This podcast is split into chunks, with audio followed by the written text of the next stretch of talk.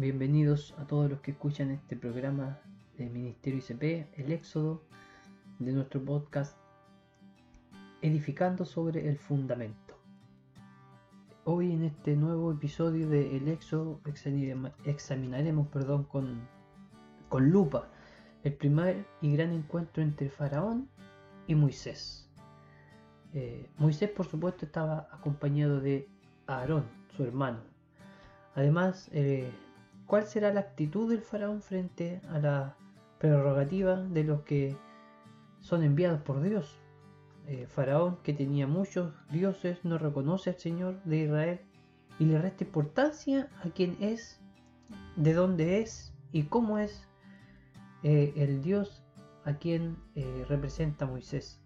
Faraón era el hombre hasta ese entonces más poderoso de la tierra, pero él no sabía contra quién se estaba enfrentando, con quién iba a entrar a discutir, con quién estaba eh, peleando.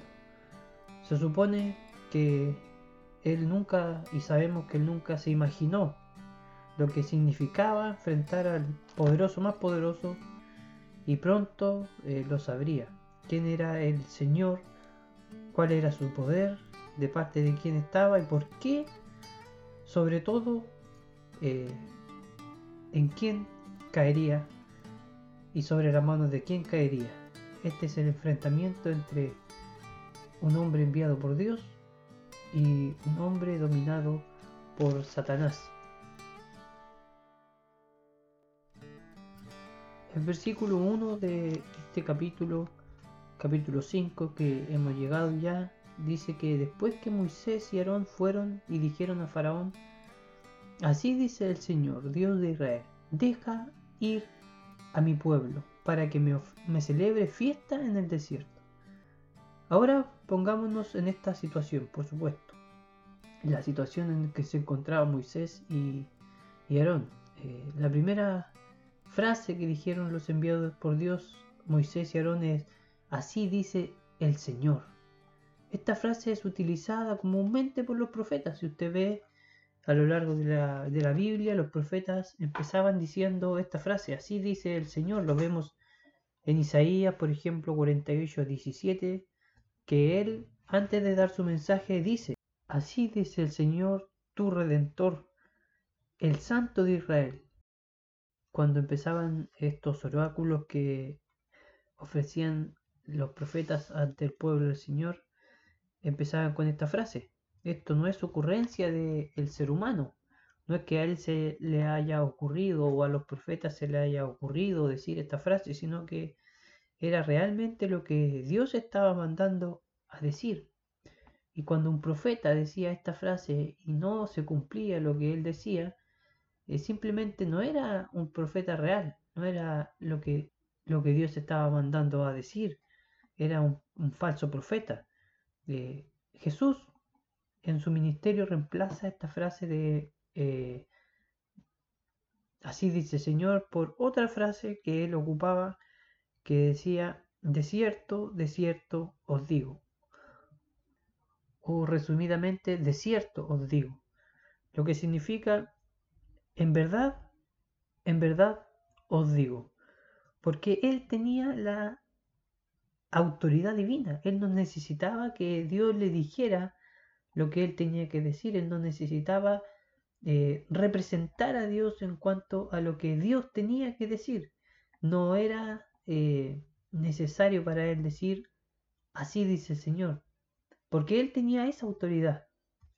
Ningún profeta, eh, ni siquiera los apóstoles tenían la autoridad que, que tenía Jesucristo, que tiene Dios Jesucristo, como lo vuelvo a repetir, no necesitaba decir así dice el Señor porque Él cambió esa frase por de cierto, de cierto os digo.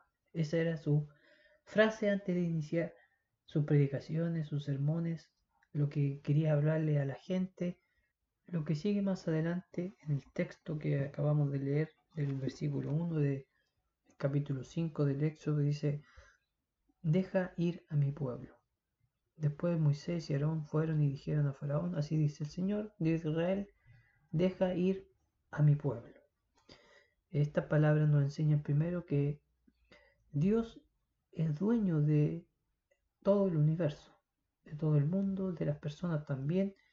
Eh, el pueblo de Israel es propiedad, por decirlo de alguna manera, de Dios y que Dios lo escogió al pueblo de Israel de una manera especial, como lo, como lo estudiamos eh, en el libro de Deuteronomio, el capítulo 14, el versículo 2, en algunos programas eh, anteriores, donde dice, porque eres pueblo santo y Él te ha escogido para que seas de su exclusiva posesión, de entre los pueblos que están sobre la faz de la tierra. Eso dice eh, Deuteronomio capítulo 14, versículo 2, que ya lo hemos estudiado en pasajes anteriores. Ahora, por supuesto que no solo el pueblo de Israel le pertenecen a Dios, sino que todos los escogidos de, desde la eternidad que Él escogió son eh, propiedad y somos propiedades del Señor. Da, algunas características de lo que es el pueblo de Israel para Dios, primero dice que son exclusiva posesión. Eh, la exclusividad es algo que, todo, que todos desean, que cuando se mira en el mundo secular, cuando alguien tiene una entrada exclusiva, tiene un trabajo exclusivo, tiene un lugar exclusivo donde ir, es bien mirado y nosotros a lo mejor no hemos pensado que esa exclusividad que Dios nos da, de entre tanta gente que existe en el mundo, debería a nosotros eh, darnos alegría, gozo, orgullo, eh, quizás no orgullo, pero ese contentamiento de decir nosotros somos exclusivos para Dios. Nos escogió desde tanta gente, desde tantas personas en el mundo y, y somos exclusivos, es algo especial que Dios ha puesto sus ojos, haya puesto sus ojos sobre nosotros. Y también dice que es pueblo único. Son diferentes las cosas. A decir exclusividad, a decir que es su pueblo único. Porque aquí está diciendo de que no hay otro pueblo fuera del que Dios eligió. En la exclusividad está diciendo de que esas personas son de entre todas exclusivas o exclusivo para, para Dios. Y ahora dice que es su pueblo único, formado de una manera especial, eh, como dice también su tesoro especial que hace una cosa más personal a Dios, eh, más cercano, ya no como un Dios tan ajeno, sino que más cercano cuando dice que eh, en la posesión es algo, un tesoro especial. Ahora, según el apóstol Pablo, nosotros los cristianos tenemos estos mismos privilegios que tenían el pueblo de Israel. Eh, mire lo que dice, por ejemplo, el libro de Tito en su capítulo número 12, el versículo número 14, dice que Él se dio a sí mismo por nosotros para redimirnos de toda iniquidad y purificar para sí un pueblo para posesión suya, celoso de buenas obras. Ve que las bendiciones que tenían en ese sentido el pueblo de Israel hoy día lo tiene la iglesia del Señor. Nosotros somos posesión del Señor. Nosotros le pertenecemos a Él porque Él pagó por nosotros. No es algo que haya nacido de la nada, sino que Él pagó un alto precio por cada pecado y pecador que nosotros cometimos y somos. Dios pagó por ello y le somos su posesión y eso debería darnos una gratitud más que una responsabilidad, más que sea un deber, una, una carga, servirle a Él, sino que todo lo contrario, Debería ser la más grande bendición y la más grande alegría ser posesión de Dios, obedecer lo que Él nos mande, obedecer su mandamiento, tratar de hacer su voluntad, porque somos de Él, le pertenecemos gracias a lo que Él hizo por, nuestra, por cada uno de nuestras vidas.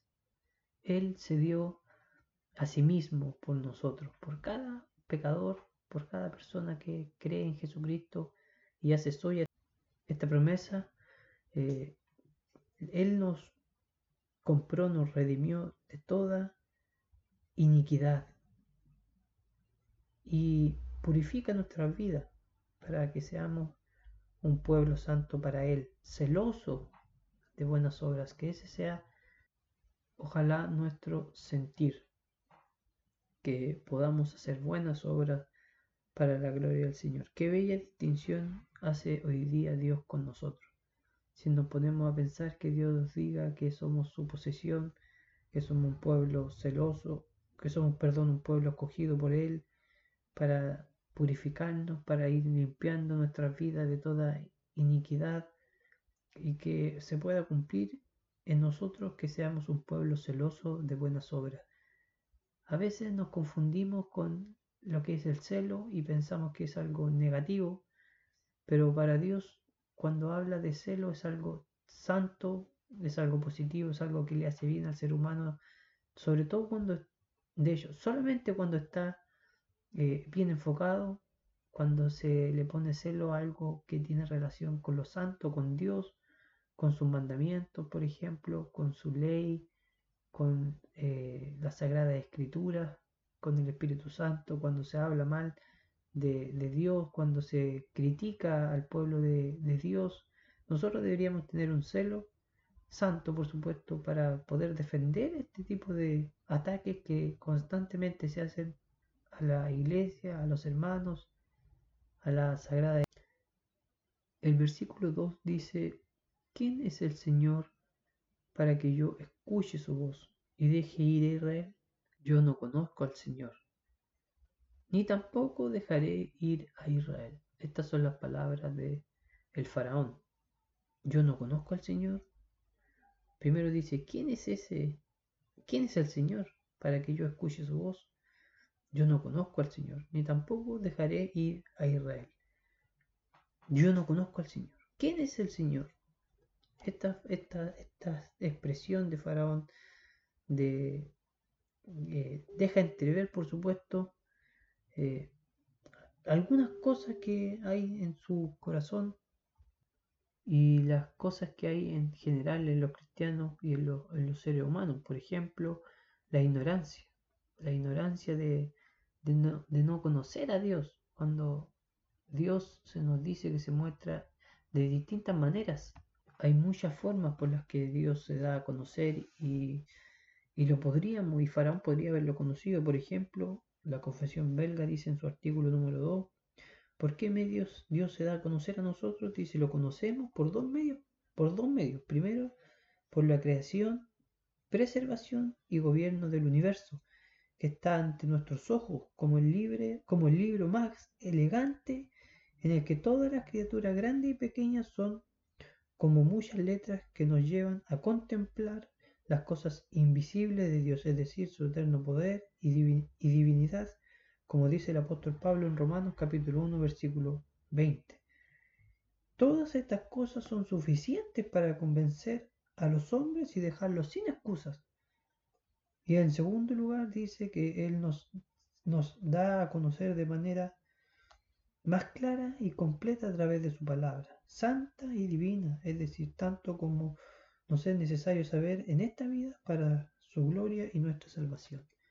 Lo primero que dice la confesión belga acerca de cómo Dios se da a conocer a través de la creación y perseveración y gobierno, por supuesto, del el universo, de todo lo que nosotros vemos y está ante nuestros ojos.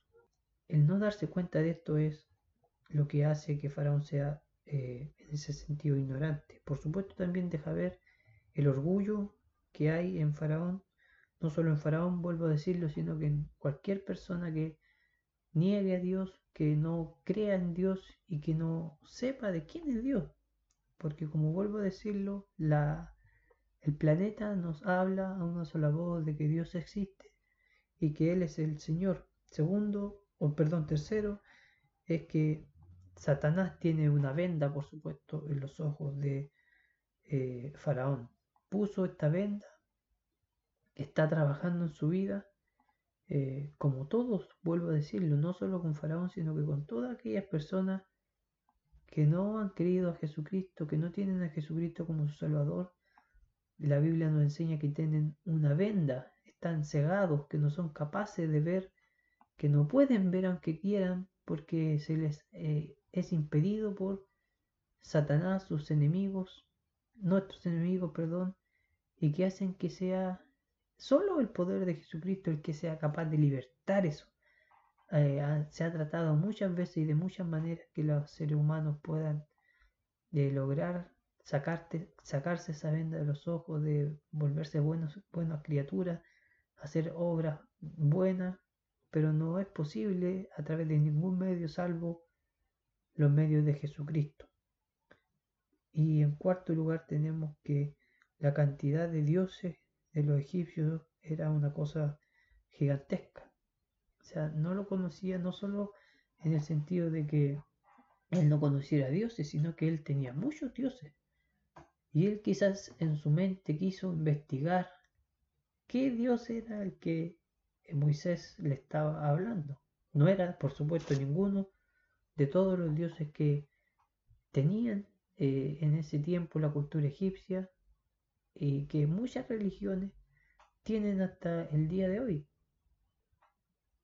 Eh, es indiferente hoy en día para las, civilizaciones que nosotros conocemos, o las religiones que nosotros conocemos, tener uno o miles de dioses. Cuando no es el Dios verdadero al que ellos adoran, es un ídolo, es un falso Dios.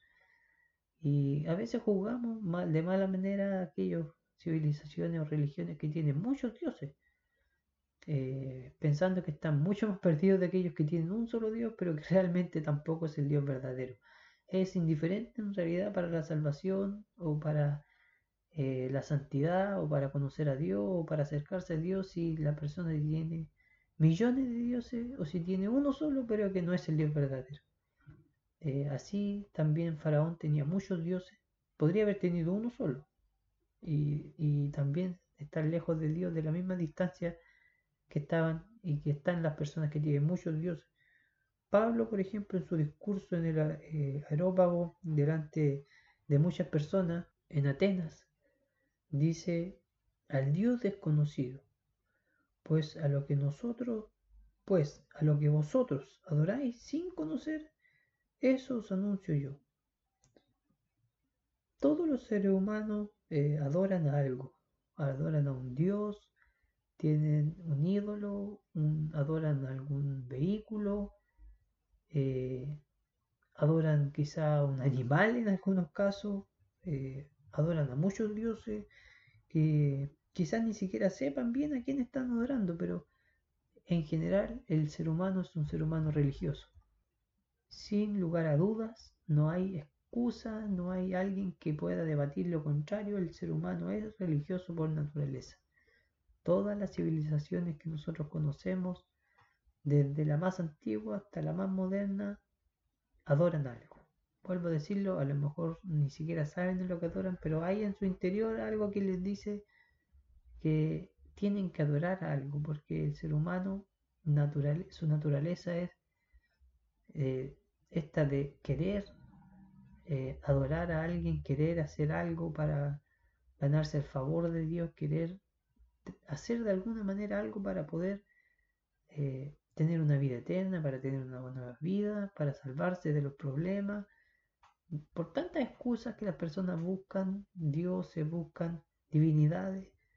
El ser humano, como vuelvo a decirlo, es así, no, no va a cambiar su naturaleza, pasarán los años y el ser humano seguirá siendo igual de idólatra y va a tener las mismas tendencias hacia la idolatría que ha tenido durante toda la historia.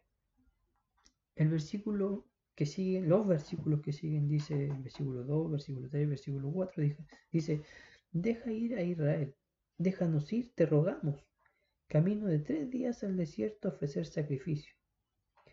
Pero el rey de Egipto les dijo, Moisés y Aarón, ¿por qué apartáis al pueblo de sus trabajos? Volved a vuestras labores. Eh, bueno, una vez más aquí está la súplica de Moisés y Aarón hacia Faraón. Y una, una vez más, por supuesto, está la negación de, de Faraón hacia, hacia con Moisés. Esto es algo que se va a seguir dando, nosotros lo vamos a seguir viendo a lo largo del, libro del Éxodo. Moisés va a, decirle a Moisés que deje ir al pueblo de Israel. Perdón, eh, a Faraón. Moisés va a donde Faraón a decirle que deje al pueblo de Israel salir al desierto Faraón se niega, Moisés va, Faraón se niega, Moisés va, Faraón se niega. Es una disputa que va a haber durante los primeros capítulos, capítulos de este libro, hasta que llegue la Pascua, donde ya al final, por obligación, por fuerza mayor, Faraón tiene que dejar ir a Israel. Pero esto se va a seguir dando. Ahora sí, Faraón dice, ¿por qué apartáis al pueblo de sus trabajos? Si Faraón dice, eh, esto es por alguna razón, no, no lo dice sin, sin así por decirlo. Faraón no solo era el rey de, de Egipto, sino además era el responsable económico de, de todo el, país. Él tenía que ver y tenía la responsabilidad de producir, de alimentar al, a Egipto. Entonces empezó a ver que estas distracciones que traía Moisés con Aarón iban a hacer menguar la producción que los israelitas estaban teniendo hasta ese momento. Obviamente él sabía lo que producían, eh, sabía qué era lo que estaban haciendo, y también sabía que iban a empezar a, bajar la producción si el pueblo de Israel se iba de la tierra de Egipto. No iba a lograr a tener ladrillo, no iba a, a lograr a tener las construcciones que él tenía que tener, eh, entonces no era solamente un juego de decir o una disputa de decir ya vayan o no vayan, sino que él también estaba mirando por sus propios intereses, sus intereses económicos, sus intereses políticos, sus intereses de poder. Él si dejaba ir al pueblo de Israel, si iba a ver menguada su, su poderío, su producción, ya no iba a ser ya no iba a ser lo mismo, porque el pueblo de Israel, como vemos, era el encargado de hacer eh, una cantidad enorme de ladrillos, de trabajarle y que al final era su mano de obra, eh, era lo que le estaba dando la producción. Él jamás, por supuesto, dejaría que tanta gente que producía tanto dejara de un día para otro de producir. Eh, él, por supuesto, tampoco se sometería a nadie más que a él mismo. Él era considerado un dios. Entonces, ¿quién osaba de darle indicaciones y de decirle algo, o de obligarlo, o de presionarlo, o de hacerlo actuar de la manera que él no estimaba conveniente, nadie, porque, como vuelvo a decirlo, era considerado un dios y nadie va a ser capaz, según su, su mente y su corazón, de hacerlo cambiar de idea. Eh, como, hemos visto también, él tenía la autoridad absoluta sobre los israelitas. Él si quería mandar a matarlos, los, mandaba a matar, como sucedió cuando Moisés era niño. El faraón de de ese entonces había mandado a matar a los niños para que el pueblo de Israel no se reprodujera. Y así también este faraón tenía potestad sobre los israelitas. Él si daba la orden de que tenían que trabajar más, ellos tenían que trabajar más. Si él daba la orden que tenían que dejar de trabajar, ellos dejaban de trabajar. Si el faraón daba la orden que se asesinara a cierto grupo de los israelitas, si tenían y se iban a asesinar, él tenía esta autoridad puesta, por supuesto, eh, autorizada por Dios. Así que como les digo, él tenía esta autoridad y no estaba dispuesto a dejarse pasar a llevar por Moisés y Aarón. El versículo 5 dice, y les dice, ¿y vosotros qué creéis de que ellos cesen sus labores? ¿Eso acaso quieren? ¿Están acaso locos? Yo creo que Faraón tomó esta, esta petición eh, irrisoriamente, por supuesto, nunca se imaginó, creo, es un pensamiento personal, todo lo que, lo que traería hacia adelante eh, esto que hayan llegado estos, estos hombres, Moisés, a pedirle que dejara ir al pueblo de Israel, él seguramente no lo tomó en cuenta al principio, por supuesto, porque, vuelvo a decirlo, eran dos personas que llegaban ante la corte de Faraón a decirle que una multitud de cientos de miles, quizás millones de personas salieran se fueran liberadas de la esclavitud, él no se vio seguramente eh, oprimido, eh, él no se vio eh, necesitado de hacerlo, quizás ni, siquiera se vio la obligación de tomarlo en cuenta. Pero así fue como pasaron las cosas. Eh, pronto él se daría cuenta de lo que realmente estaba ocurriendo. Eh, debo, eh, debemos creer que Dios tiene todo esto bajo su control. Los gobernantes también son puestos por él y cuando los gobernantes toman alguna decisión, se van en contra de alguien o, dan algún mandamiento, algún mandato, es todo bajo la supervisión de Dios. Dios lo permitió, Dios sabe lo que está haciendo esa persona, Dios conoce el corazón de la persona y Dios sabe las consecuencias que traerá lo que esa persona está haciendo. Eh, de seguro tampoco Faraón sabía lo que le esperaba, de seguro tienen eh, esto en su corazón los israelitas de salir, pero en ningún caso lo tenía Faraón. Esto de que los israelitas quisieran salir al desierto a celebrar fiestas, a ser libres, estaba en sus corazones, pero no estaba por ningún motivo en el corazón de Faraón querer cederle, eh, querer hacer esto para los israelitas, favorecerle en este sentido a los israelitas. Eh, esta disputa, vuelvo a repetirlo, entre Moisés y Faraón se va a seguir dando. Cada vez sí Faraón va a empezar a tomar más en serio a, Moisés. Cada vez va a ser algo más difícil de llevar esta situación. Ahora Faraón tiene el control sobre la situación, por decirlo de alguna manera. Eh, él va a mandar, lo vamos a ver en el próximo capítulo, a, a trabajar más los israelitas. No se va a preocupar quizás más de ellos hasta que venga nuevamente Moisés y empiece a hacer milagros, empiecen a suceder cosas que él no esperaba, plaga, y nosotros lo vamos a ir viendo más adelante. Entonces, eh, ante la negativa de Faraón, porque ya nos queda poco tiempo, vuelve Moisés y, eh, y Aarón eh, a Israel. Pareciera que, que se está poniendo feo el panorama para Moisés y su pueblo más ahora que Faraón tiene un plan en su mente de hacer trabajar mal a los.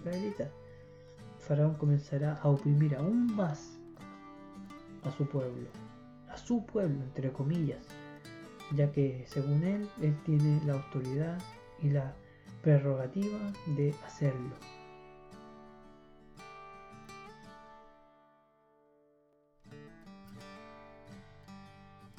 Dios, por supuesto, no está de acuerdo con esto. No está de acuerdo con la decisión de Faraón. Por supuesto, Dios tiene otros planes. Nosotros los vamos a conocer. Tampoco Israel está de acuerdo con esto. ¿Cómo se desarrollará el primer encuentro entre el rey de Egipto, eh, representante de Satanás, y Moisés con Aarón, representante del Dios Todopoderoso? Lo veremos cómo se seguirá desarrollando, cuáles serán las consecuencias de este primer encuentro, lo vamos a ver en el próximo episodio, cuando Faraón imponga su autoridad sobre Israel.